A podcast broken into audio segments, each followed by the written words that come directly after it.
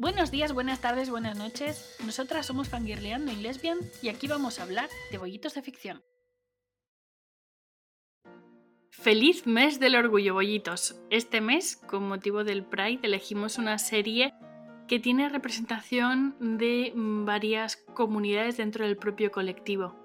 Para hablar de ello tenemos una persona que ya conocéis, Maru.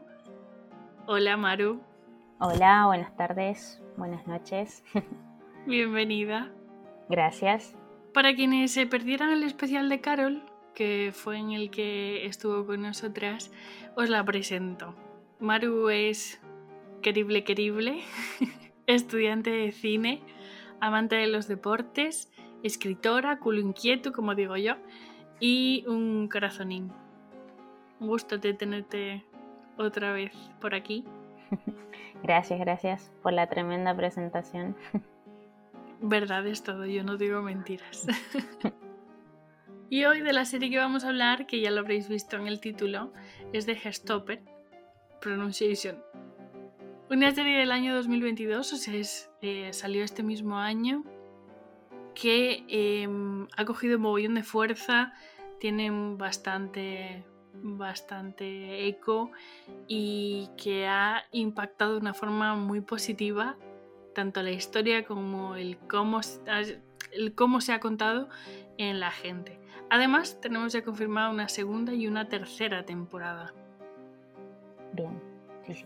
Bueno, la sinopsis eh, nos dice que habla de dos adolescentes británicos, Nick Nelson y Charlie Spring. Estudian en una escuela primaria exclusiva para varones. Eh, Charlie, un pensador desanimado nervioso, y abiertamente gay, y Nick, un jugador de rugby alegre y de buen corazón. Un día se sientan juntos en clase. Esa es la premisa de la serie. Bueno, para empezar, las preguntas clave. ¿Tu personaje favorito? Bueno, la verdad que me costó un poco decidirme eh, porque Nick me parece como muy adorable eh, su personaje, pero bueno, me quedo con la hermana de Charlie, Jane que en realidad no es que aparezca muchas veces, eh, ni tampoco como que tenga, o sea, tanto protagonismo en la historia, eh, pero me parece que aparece en momentos claves y eso es lo que me gusta, digamos. Es como una presencia que está ahí eh, de trasfondo o como escondida, me parece muy graciosa su forma de, aparecer. Es como que siempre rompe el hielo con, con sus apariciones o, o como que ayuda a que se corte como ese momento dramático que está sucediendo o como apoyo, digamos. Yo creo que el, punto es que, aunque visualmente la vemos poco, porque sale en momentos puntuales, como tú dices, es un personaje que, aunque no esté en pantalla, sabes que está ahí, no sé. Es como el padre de, Charlie también. Sí. Él no habla mucho, pero lo poco que dice es: ¿Me llamas? Aquí estoy. Mm, Sí, entiendo, entiendo lo que quieres decir. Eh, sí, así que eso, me gusta mucho ese proceso. Y aparte siempre sale como tomando de un vaso, que no sé qué tomará, pero siempre hace mucho ruido con la, con la bombillita y me, resulta muy gracioso y también que me gusta eso, o sea, que está como en los momentos que tiene que estar, para dar apoyo, para, o para alegrar, sí, sí, o para acompañar, eso me gusta. Pues yo tengo un poco de indecisión. Por un lado está Nick, que lo que tú dices es que es súper achuchable, me parece una ternura. Luego está Tara, que también me gusta mucho, de la pareja de chicas, que son Tara y Daisy. Darcy, perdón. Eh, Tara, me gusta mucho su personaje, el cómo ella quiere vivir libremente su sexualidad y estar con su pareja y no ocultarse, pero tampoco quiere que todo el mundo la señale, quiere simplemente su libertad sin que la sin que la poquen, sin que ocupen su espacio y la invadan. Y, yo creo que lo que cuenta ese personaje es muy importante porque pasa mucho. Que quieres salir del armario y vivir con libertad y en el momento que sales del armario parece como que si todo el mundo se viera con la libertad de poder entrar en tu espacio solo porque no te cortas y no te ocultas. Luego está él, que me encanta y encima Jazz va a empezar, bueno, va a empezar. sabemos que va a salir en el 60 aniversario de Doctor Who, en el, en el capítulo especial. No sabemos si saldrá más de eso, pero ya solo con eso yo estoy deseando verla porque es que el personaje me cautivó de tal manera que quiero ver cómo, cómo se desarrolla y, no sé, me ha tocado, me ha tocado. Y luego está pues la madre de Nick, que lo interpreta, lo interpreta mm. Olivia Colman y eso es siempre un 10. Así que mm, tengo varios personajes, no sé elegir solo uno directamente. Es que está un poco, un poco complicado quedarse con, uno solo. Eh, pero sí creo que mm, el personaje de, la madre de Nick, o sea, eh, mientras leía algunas cosas sobre la serie que se escribieron, decía que, bueno, que la serie trajo como escondida esas sorpresitas también. Algunos actores o actrices conocidos que, que bueno, que, son como muy, muy queribles y, o, queridos por, por los espectadores. Es que estamos hablando que Olivia Colman es ganadora de Oscar y que ha representado papeles súper relevantes en el cine. En series tenemos, eh, por ejemplo, en The Crown y, que, que, es una pedazo de actriz. Entonces yo cuando vi que salía dije, ¡ay, qué fantasía! Y creo que la favorita también es la es una de las protagonistas de la película. Me parece que se llama La Favorita. Me suena que sí. Sí, creo que mm, sí. Debe tener otro título en inglés, pero La Favorita. Que ella creo que sale de reina también. No sé de qué reina ni el nombre, pero... Le pegan todos los papeles de reina. sí. Personaje odiado. Oh, personaje odiado sin duda Harry. O sea, creo que Ben también es, es odiado, pero me parece que Harry me parece peor porque mm, en realidad quizás Ben eh, en este proceso que está haciendo personal, esa forma que tiene de hacer las cosas es la que le sale, digamos, no es por justificarlo, pero en realidad es como que lo hace por eso, digamos, porque no sabe cómo hacia dónde correr o qué hacer. En cambio, Harry es malo porque sí, digamos, porque le encanta eh, fastidiar y, molestar al que tiene al lado, sea quien sea, digamos, porque no solamente lo hace con los que son diferentes o que él considera vulnerables y que por eso lo hace, sino también con sus propios amigos, o sea, como que tiene un sentido de superioridad que mm, sí, lo hace ver así como muy malévolo. Hay un momento en el que tiene un enfrentamiento verbal Tao y él, que Tao también me encanta la, la parte de cuando saca el reprise, que le, hace ver que la única especialidad que tiene él, la única eh, característica destacable que tiene es el hecho de que sea rico. Pero no tiene ninguna personalidad ni ningún, em, ninguna bondad en su carácter que, que, te haga llamar la atención, no tiene nada. Y cuando lo enfrentas, la reacción de Harry, te das cuenta de que él realmente se mete con los demás porque no tiene nada más que eso. Sí, totalmente. O sea, creo que como que representa a esas personas que lo tienen todo, pero en realidad como que interiormente están vacíos. Entonces, no, como que no tienen nada para dar, sencillamente. Sí. Es como que son absorbentes de lo bueno de los demás. Yo también apunté a Harry y me puse ahí una anotación de, aunque ven, me da bastante asquete. tal cual. y es que es lo que tú dices, vale, Ben entiendes que está dentro de su propio proceso y por eso es por lo que lo hace, pero precisamente su propio temor a sentirse rechazado es lo que le tendría que dar lugar a no rechazar a otros o por lo menos no humillar. No sé, a mí me da gasquete por igual, la verdad. No, no es que, porque Harry también tendrá su propio proceso con el sentirse un don nadie, aunque tenga el, billetes para repartir. Mm, me da más que te los dos, la verdad. Son los dos. que mm, según estaba haciendo el guion, lo primero digo, este yo creo que es lo único que tengo claro, claro, claro. De toda la serie. sí. Aquí en el odio. Ahora la pregunta es: ¿escena favorita? Oh, escena favorita. Por acá la había anotado en mi papelito. Em, o sea, con chuletas de casa. sí, sí, sí. Eh, la que más me gusta, que en realidad, o sea, no solamente por lo que pasa, sino creo que también por la estética, o por cómo se ve, o por cómo lo han hecho, eh, es cuando el día que va por primera vez Charlie a la casa de Nick y la nieve, digamos. Creo que es oh, un. Es como un momento muy. O sea, que logran captar como la intimidad del momento, de lo que están compartiendo, que, que aunque todavía son amigos, eh, como que se puede ver que, que, hay algo más de fondo, que quizás los dos lo ignoran o no, o Charlie lo sabe más que Nick. Eh, y más allá lo, o sea, la preciosura de, de la fotografía, digamos, de, de, cómo ralentiza. Yo ponía acá para destacar después, pero bueno, lo puedo decir ahora, cómo uh ralentizan algunos momentos eh, para que uno como que se quede junto con, el, con los personajes, como viviendo o sintiendo el momento. Y eso me gusta mucho. Es que cuando un momento lo vives como con mucha emocionalidad, no es que se ralentice, pero sí es como que te gustas cada segundo, lo disfrutas más.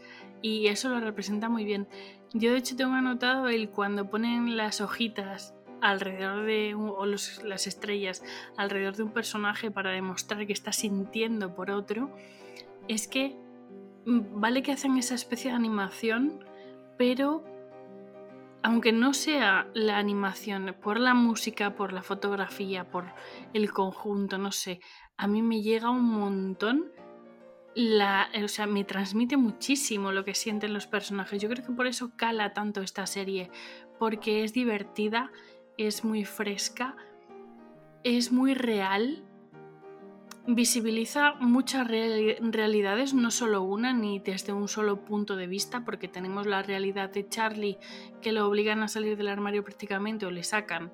Tenemos la realidad de Nick que lo vive a su manera sin hacerlo público. Tenemos la realidad de Ben que ni siquiera se plantea vivirlo realmente. O sea, es como que representa todo muy bien de una forma muy real, pero todo de una manera muy, muy emocional. Yo creo que por eso toca un poco el corazón a todos.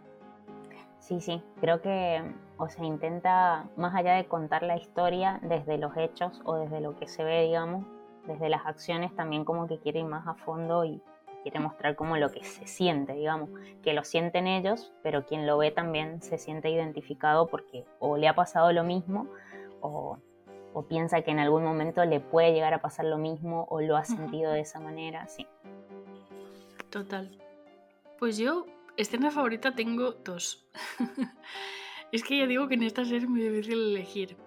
Uno de los momentos es cuando Tara y Darcy le dicen a él que son pareja el momento eh, cuando, cuando, bueno, no tengo anotadas dos, tengo anotadas tres. El momento preconcierto, cuando Tara le cuenta a su chica, a Darcy, sus inseguridades.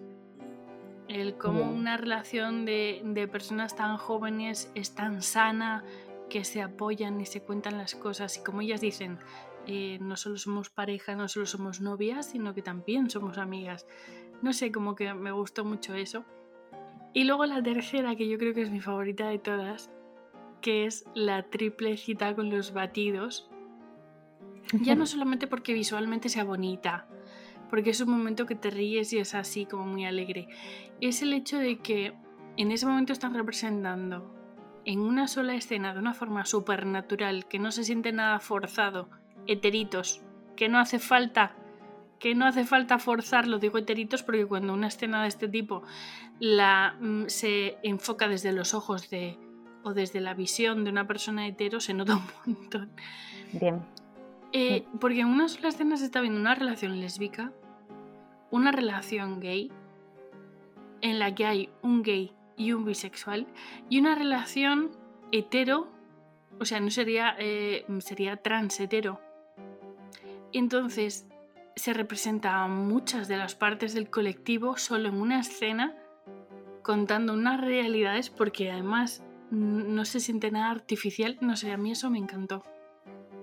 Sí, sí, la verdad que es como muy, muy natural, digo, también eh, pensaba que al ser ellos adolescentes o jóvenes, como que hay muchas cosas que generaciones previas no la viven con tanta naturalidad ni en la actualidad, digamos.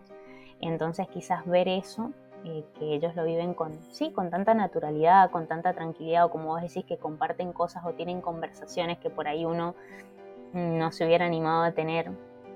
Eh, entonces eso es como que que te da esa sensación de, sí, de total naturalidad y de mucha frescura que es propio de, de la edad también que tiene. Yo creo que también eh, lo que tú dices es un punto.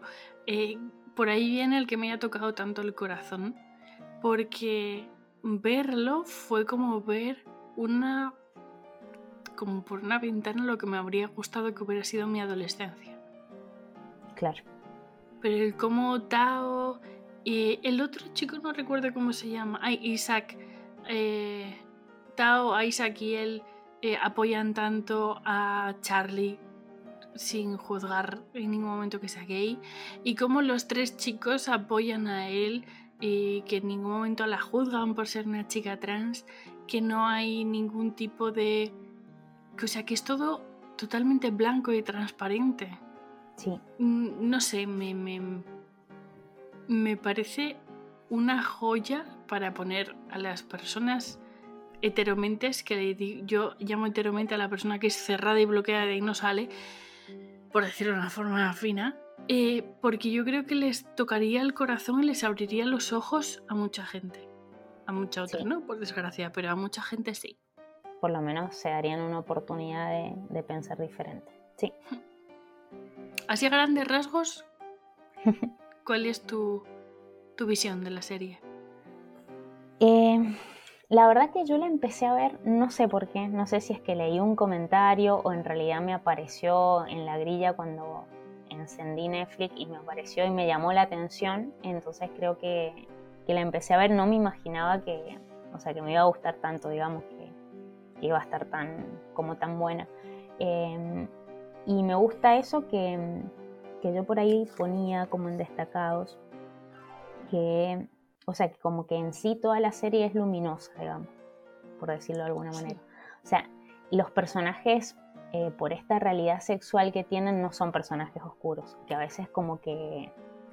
Mm, lo ligan mucho, sí, Lo ligan mucho con, mucho con la oscuridad. Entonces eso me gusta, que es como muy luminosa y, los personajes son como muy, o sea, como muy tiernos y bueno, como decíamos, eh, rompiendo estereotipos que, eh, no sé, acá en Argentina el rugby es un deporte muy, como muy conocido o que se practica mucho y la mayoría de, de los rugbys son eh, por ahí como violentos o, o machirulos decimos nosotros, o machotes, no sé cómo decirlo.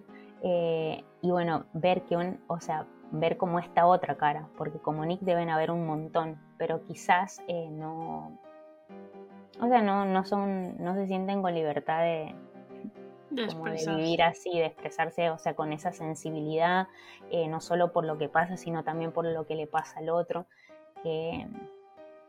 sí, que no utiliza como ese lugar que tiene eh, para, como para abusar de su poder, digamos. Y eso me gusta. Mm. Pero si eso pasa también en el fútbol eh, profesional, ¿cuántos hombres futbolistas son abiertamente gays? Por curiosidad lo estuve buscando y yo solo encontré tres nombres. Claro. Tres nombres. Es muy triste. Y es porque los machirulos, como bien tú dices, mm, ocupan todo el espacio, no permiten, porque no se sienten las personas que sean de una orientación sexual diferente al, al heteronormativismo, no se siente con la libertad de poder decir, pues así soy y ya está. Y sí, digo, y aunque no fuesen, eh, aunque las mismas personas, digo, fuesen heterosexuales, digamos, y tuvieran otras, o sea, les gustaran otras cosas tampoco, o sea, si no estás dentro de ese formato de matón, de machirulo, de ganador, o sea, tampoco entras, digamos. Y aunque tengas las mismas eh, cualidades atléticas, eh, o sea, como que esa forma te saca automáticamente afuera. Y entonces no, no puede ser parte, digamos. Y este, digo, este personaje Nick rompe con eso, digamos. De decir, no, o sea, puedo hacer exactamente las mismas cosas, tener las mismas cualidades y sin embargo ser una persona totalmente sensible y con intereses totalmente distintos. ¿Y hasta qué punto eso está tatuado en la mente? Que hay un momento en el que Charlie le dice a la entrenadora de rugby, que es un detalle que me gustó, que fuera entrenadora. Sí. Em, es que, claro, yo. mm, los gays somos malos en deportes. o algo- no, no recuerdo exactamente cómo es la, la expresión. Y ella dice: No, hay gays que son muy buenos en deportes. Y luego resulta que te estás viendo durante toda la serie que Charlie es el mejor corredor que nadie le alcanza y que les da 3.000 vueltas a todos. O sea, él mismo es un atleta y no se considera como tal solo porque sigue teniendo tatuado en la mente que es que los gays no pueden ser buenos deportistas. Exacto. Es mm, tan representativo en cada detalle. Eh, de hecho, hay una cosa que me anoto que lo especifico y es como echan abajo muchos estereotipos. El deportista gay, que no es un capullo con los demás, y que encima, eh, mm, siendo homosexual, eh, digamos que se presta a vivirlo en libertad y que da el paso, el apoyo de los amigos a Charlie y a él, que no les juzgan por quienes son, la madre de Nick y la reacción que tiene cuando Nick le cuenta que Charlie no es solo su mejor amigo, sino que también es su novio, que lo primero que ella dice es, siento si en algún momento te di a entender que no tenías la posibilidad o el espacio para contármelo. Sí, Esa, esa, esa frase me pareció tan genial porque identifica mucho hasta qué punto ella, sin ser consciente, le estaba vetando cuando no te preocupes, ya aparecerá tu chica, o Tu la chica- chica adecuada la chica o tal. indicada, sí. Exacto. La representación del profesor abiertamente gay y cómo apoya a los alumnos, que además no solo es gay, sino que también es, eh, o sea, es negro y gay, con lo cual es doble visibilización y doble... No sé, me, me gustó que me, me dio la sensación el hecho de que la entrenadora fuera una entrenadora mujer, no un entrenador hombre. Me da un poco la sensación de que han ido a derribar todos los estereotipos que han podido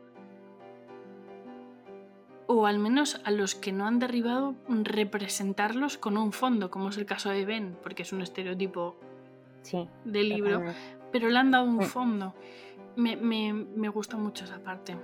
Eh, sí, y lo otro que me gustaba que, bueno, en realidad a veces como que vemos estas realidades o hay muchas películas que tratan esta temática, pero vista desde las perspectivas de, digamos, ya sean de los padres, de los amigos o de los familiares de las personas que o son gay o son lesbianas. Pero en este caso los adultos están atrás como sosteniendo, digamos, y los protagonistas totalmente son, Sí. son los chicos, digamos, y estamos viendo todas las cosas desde su perspectiva, desde lo que ellos ven, desde lo que sienten, desde cómo van tomando las decisiones y lo que hacen. Entonces me parece que eso también es un aporte muy, como muy bueno, porque siempre lo vemos desde, o desde un lugar adulto, eh, ya sea uno como adulto homosexual, o desde cómo lo ven los padres, amigos o personas que tienen un familiar con esta realidad. Sí. digamos. Además le sumaría otra cosa, y es que hay otro estereotipo que derriban, que es el hecho de que los homosexuales, eh, perdón, los, los adolescentes, eh, como que son mm, críos que comienzan a ser adultos, que van por la vida descarriados, que no saben qué hacer con su vida, que no sienten, que simplemente son hormonas, que...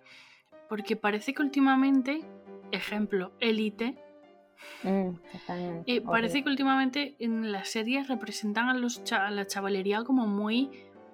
como si no tuvieran ningún. como un sinsentido. Sí, entonces, como algo que- digamos, como que Sí. si no tuvieran fondo. Sí, Exacto.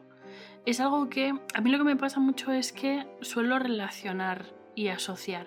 Y asocio mucho a eh, esta serie con Crash, la película. Que salió también este año. sí, no la he visto todavía, sí. Me pasa también con Dark y Stranger Things. En el momento que hay estéticas que se parecen, música, como es en el caso de las dos que menciono, tal, enseguida asocio. Y lo que asocio en Herstopper y en Crash es que dan una verdad al adolescente. No le dan un personaje figurante que lo que se dedica es a, febe- a- a beber, a fumar y a follar. Es como, como una realidad con, con un trasfondo, con un sentimiento, con... Me gusta eso, me gusta mucho. Sí, totalmente. O sea, yo creo que a veces las personas que producen este tipo de series, eh, a veces como que piensan que estas cosas que muestran algo más allá, digamos, eh, como que no venden, digamos, porque como no hay sexo, no hay drogas, no hay alcohol, eh, o sea, como que no vende. Y en realidad, o sea, por lo que he podido leer y escuchar, la serie ha tenido muchísimo éxito, porque en realidad, o sea, es como subestimar al espectador, ¿no? Decir, bueno, te vamos a dar esto porque sabemos que esto es lo que te gusta, o sea, no darle la oportunidad de que con lo que vos haces el espectador se cuestione o piense diferente y me parece que eso es lo que logra esta otra serie, ¿no? Eh, como que te ayuda a meterte como en el interior del personaje y ser capaz de ver más allá. Y sí. Y luego que realmente lo que todos queremos cuando vamos a consumir audiovisual, sea eh, serie, sea em, película, sea en corto, sea en el formato que sea, es que nos mueva. Que te mueva sentimientos, que te mueva eh, pensamientos, que te provoque cuestionarte cosas, que te recuerde, que te... Pero lo que queremos es que nos impacte de alguna manera. Y el sexo no es lo único que impacta. ¿Que a todos nos gusta una escena de sexo? Pues saber si está bien contada, si está bien ubicada en la historia, sí, porque es parte de todo ello y te aporta un punto más a lo que, a lo que estás viviendo con esa historia y, suma. Pero si está mal ubicada, sacada de contexto o desmesurada, resta. Y es algo que en el mundo audiovisual parece que no se acaban de enterar. Total. Por suerte en esta serie sí. Sí, sí, sí. Hay muchísimas series exitosas eh, que, no sé, que la gente les ha encantado y que no tienen, por ejemplo, ninguna escena de sexo. Y vos ves la, serie y no te hace falta, digamos, que esté. En algunas series sí es necesario o en algunas películas son necesarias porque es parte de la historia y si le falta esa parte vos decís, ¿cómo no lo van a poner? ¿O cómo no lo van a hacer? Eh, pero, o sea, no es algo que siempre tiene que estar, digamos. Sí. totalmente. si no está, hay algunas historias que están súper bien contadas y esa parte no está ahí. Son excelentes, digamos. Bueno, yo tengo anotado una escena bueno, hay, una cosa que no he mencionado, que es el tema de la fotografía. los planos, el cuando enfocan. Por ejemplo, a mí se me quedó grabado uno. El primer partido de, de rugby cuando Charlie ya está en el equipo. Y él está de reserva, que no me la palabra. Y le enfocan a él, enfocan sus pies y enfocan los pies de Tao al lado. Es como una forma de seguir manteniendo, porque toda esta historia viene de un cómic, o de no sé si es cómic, cómic, creo que es cómic. Em, es que en mundo cómic yo tengo cero nociones. No, yo tampoco. Entonces, por mantener un poco la imagen de las viñetas, ponen los pies de los dos como separados por una viñeta. O, por ejemplo, cuando tienen el, ese distanciamiento Nick y Charlie, cuando Charlie cree que está en la vida de los demás solo para perjudicarles, Sí. Eh, que les eh, ponen ese plano en el que están los dos en la cama y parten la pantalla por la mitad y mantienen esa, esa viñeta. Me gusta mucho porque no le infantilizan para que guste a los adolescentes, pero tampoco pierde esa frescura de que es una serie en la que los protagonistas son adolescentes. Y eso con la fotografía yo creo que lo hacen un montón. Y luego los colores, el cómo... Me gusta mucho esa parte. Los colores, sí. O sea, en todo está, digo, no solamente en la parte de caricatura, digamos, sino en todos. Digo, en todos los elementos que, se muestran dentro de la, de la escena, digamos. Digo, cuando van al bar, o sea, como que cada elemento es colorido. Me a pesar, no sé, digo, no hay mucha luz en ese lugar porque obviamente si es un lugar donde se juega boliche, o sea, no es que va a haber tanta luz, pero todos los elementos que aparecen en el lugar eh, como que le, le, aportan esa luminosidad que quizás no tiene porque es un lugar más oscuro por, porque sí, porque son así todos esos lugares, digamos. Luego tengo anotado una cosa que me hizo mucha gracia, entendámonos con gracia, ¿no? Por, por representar, o sea, por, por por verme reflejada quizás, esa búsqueda que Nick hace en internet preguntando si es gay, el cuestionario que hace, el ver vídeos. Yo creo que todos nos hemos visto, mm, de hecho todas las personas del colectivo en algún momento cuestionándose. Todo el mundo ha buscado eh, en las herramientas que tenía a su alcance para ver soy, no soy, y cuánto soy, cuánto no soy, me estaré equivocando, a ver, como buscando cuál es la etiqueta que nos corresponde. Dijiste, todos somos Nick.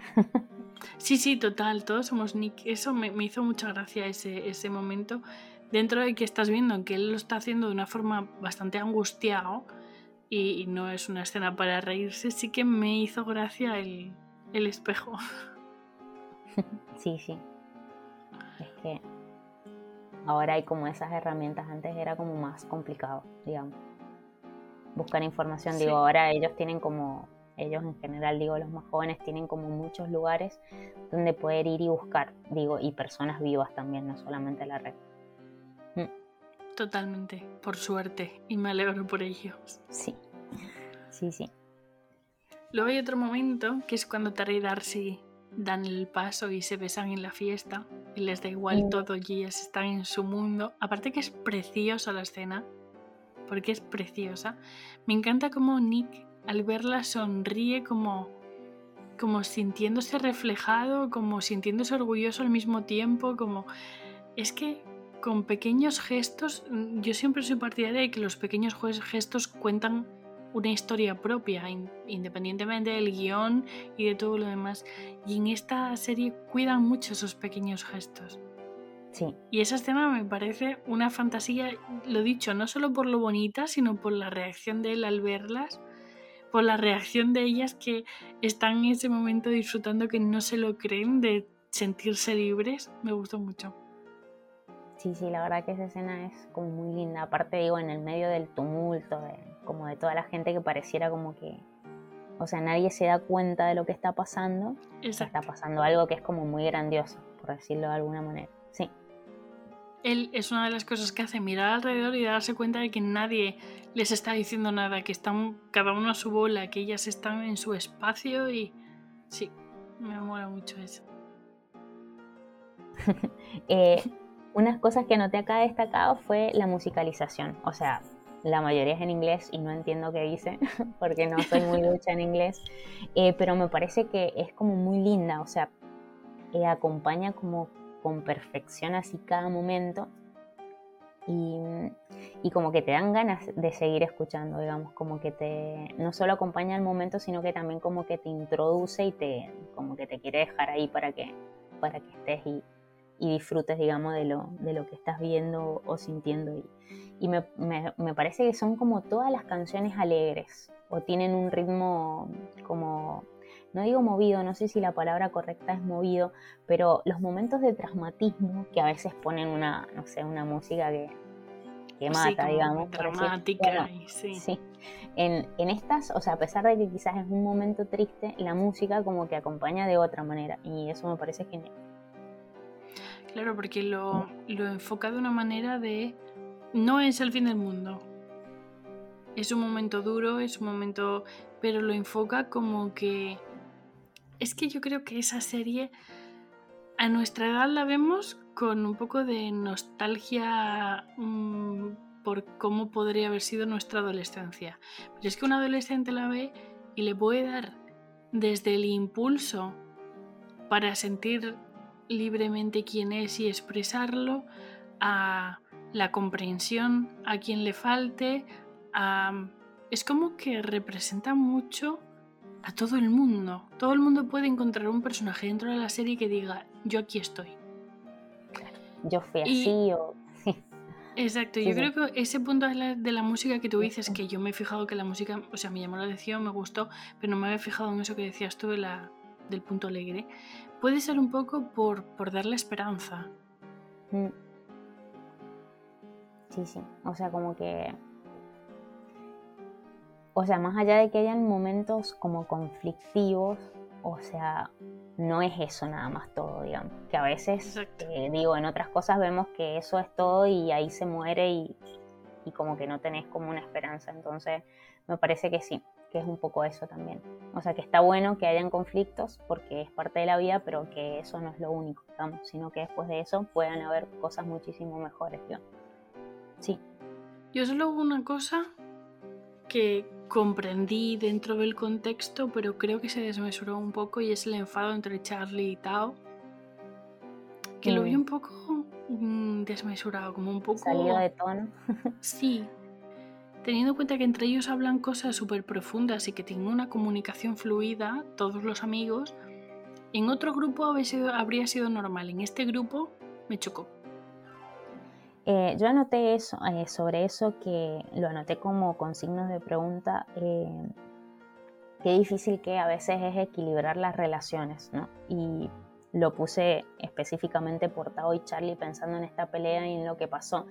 Mm, yo no lo sentí como desmesurado, Em, o sea, me parece que en el grupo en sí mismo era, era como conflictivo, digamos, el tema, porque bueno, ellos eran, por decir, el grupo de los nerds, eh, de los que nadie quiere en la escuela.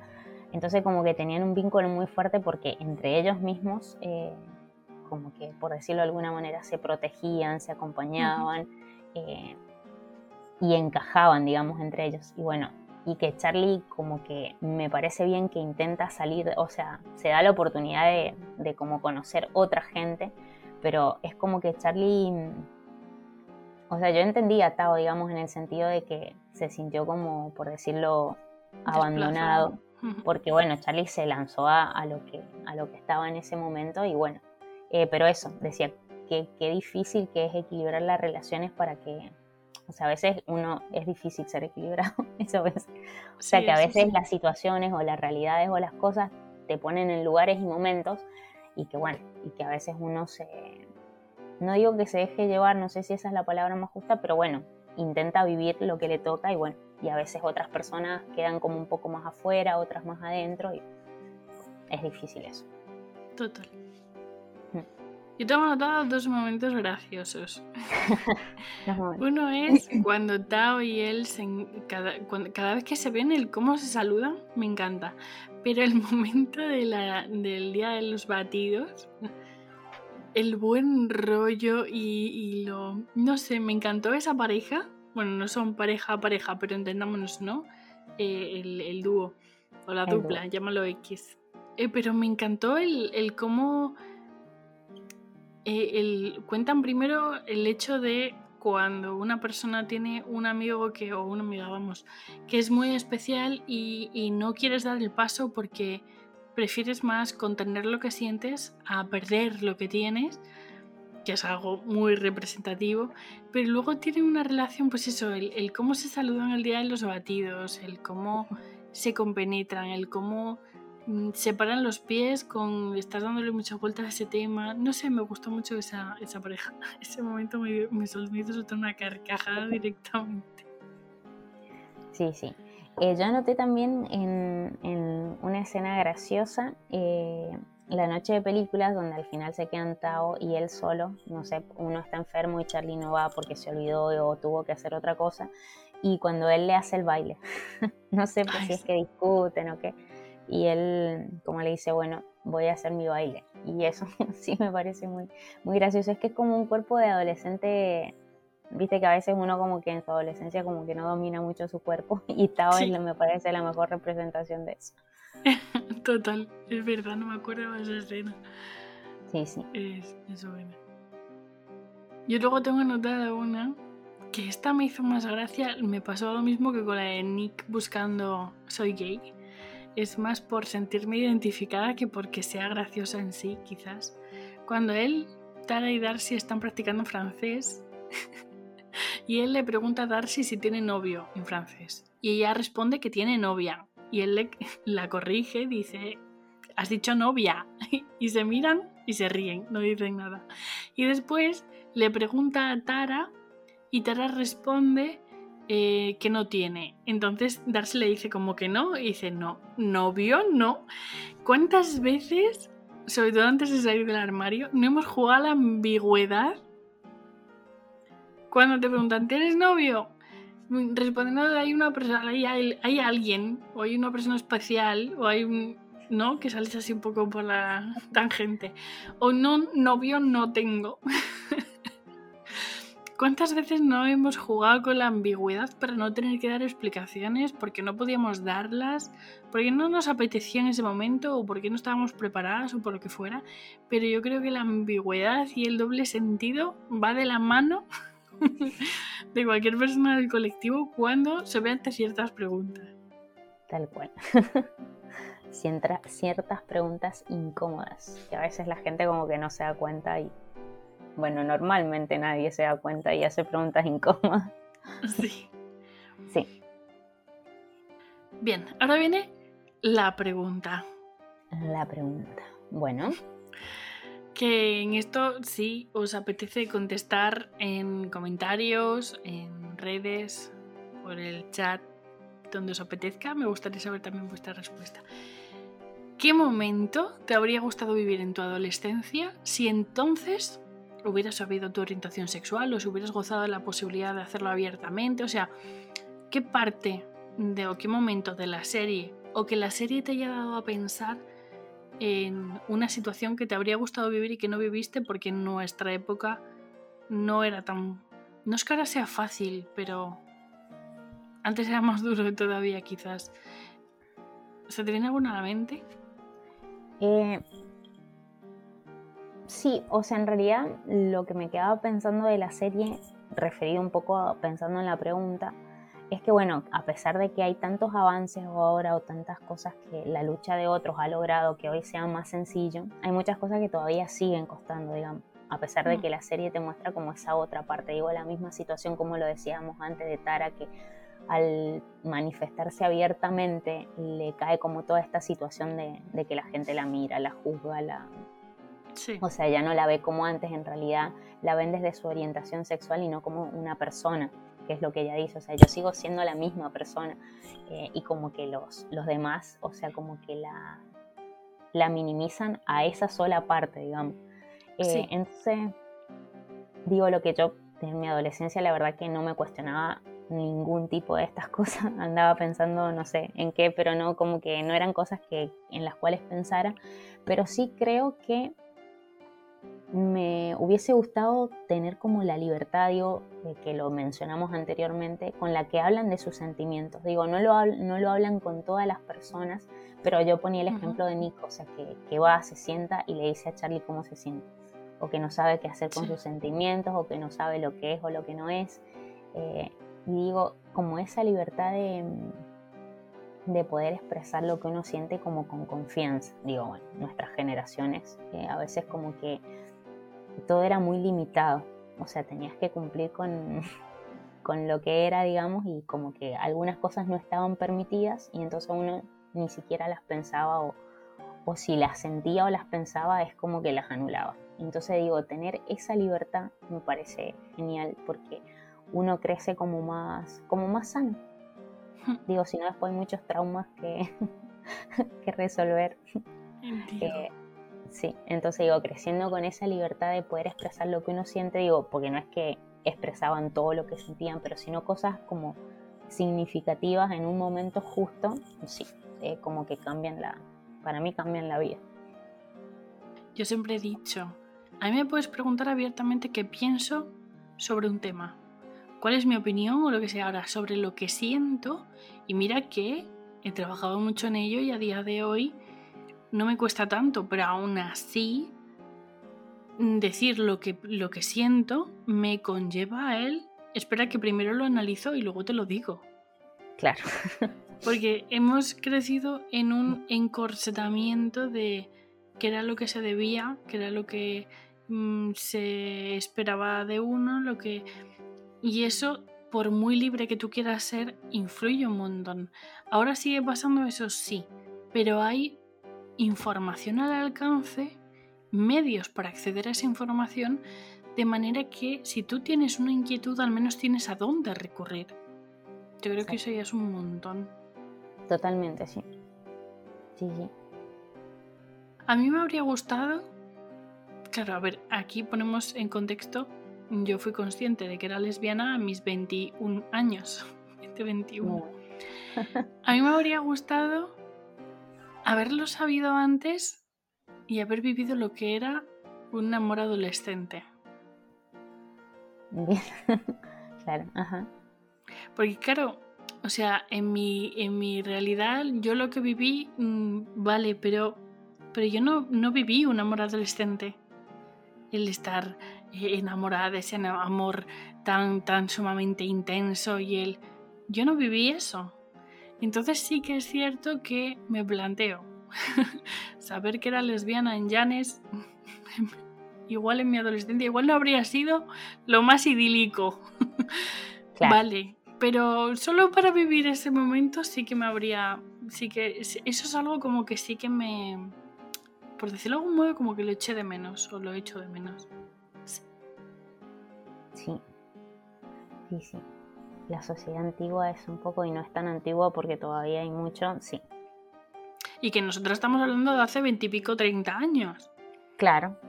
De ahí para atrás, es que mm, si nosotras hay un cambio tan brusco en nuestra generación, no me imagino, por más que te informas, lees, ves historias de mujeres que vivieron su sexualidad en se me viene a la mente Maitino. En, otros momentos, queremos el puto spin-off Maitino.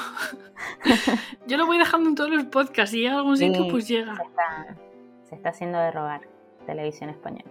Total, demasiado.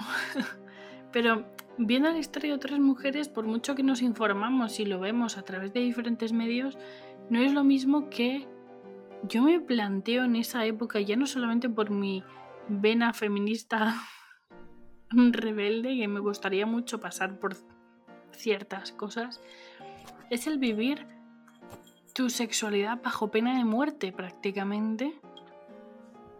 Si para nosotras fue duro, comparado para cómo lo viven las, las nuevas generaciones, que aún así lo tienen mucho más jodido de lo que debería de ser, que debería de ser cero, la verdad que sí que me, me, me... Nosotros por lo menos ahora de adultas poco a poco vamos ganando algo de espacio, por decirlo así. Pero sí que esa época atrás me... Uf, como que me agobia, me agobia mucho solo de pensar. Sí, sí. Digo, en este caso como el hecho de, de ser una mujer y una mujer lesbiana en esa época, no sé, en el 1900, o sea, era como que le agregabas una cuota todavía más grande a, tu realidad de ser mujer, que ya era complicada. Digo que tenías tan pocas posibilidades y le agregabas esto y ya era como la frutilla del postre, digamos. O sea, ya estabas condenada a, lo peor. Totalmente. es que... Total. Pues hasta aquí el episodio de hoy. Un gustazo tenerte aquí con nosotras. Gracias. De nada, de nada, gracias a ustedes por la invitación. Y feliz mes del orgullo, que lo disfrutéis mucho, que lo celebréis mucho, que reivindiquéis mucho, que sigamos luchando y peleando, que hemos ganado un montón, pero aún queda un montón y medio. Bueno, bollitos sexys, hasta aquí el episodio de hoy. Nos vemos el próximo mes a portarse mal.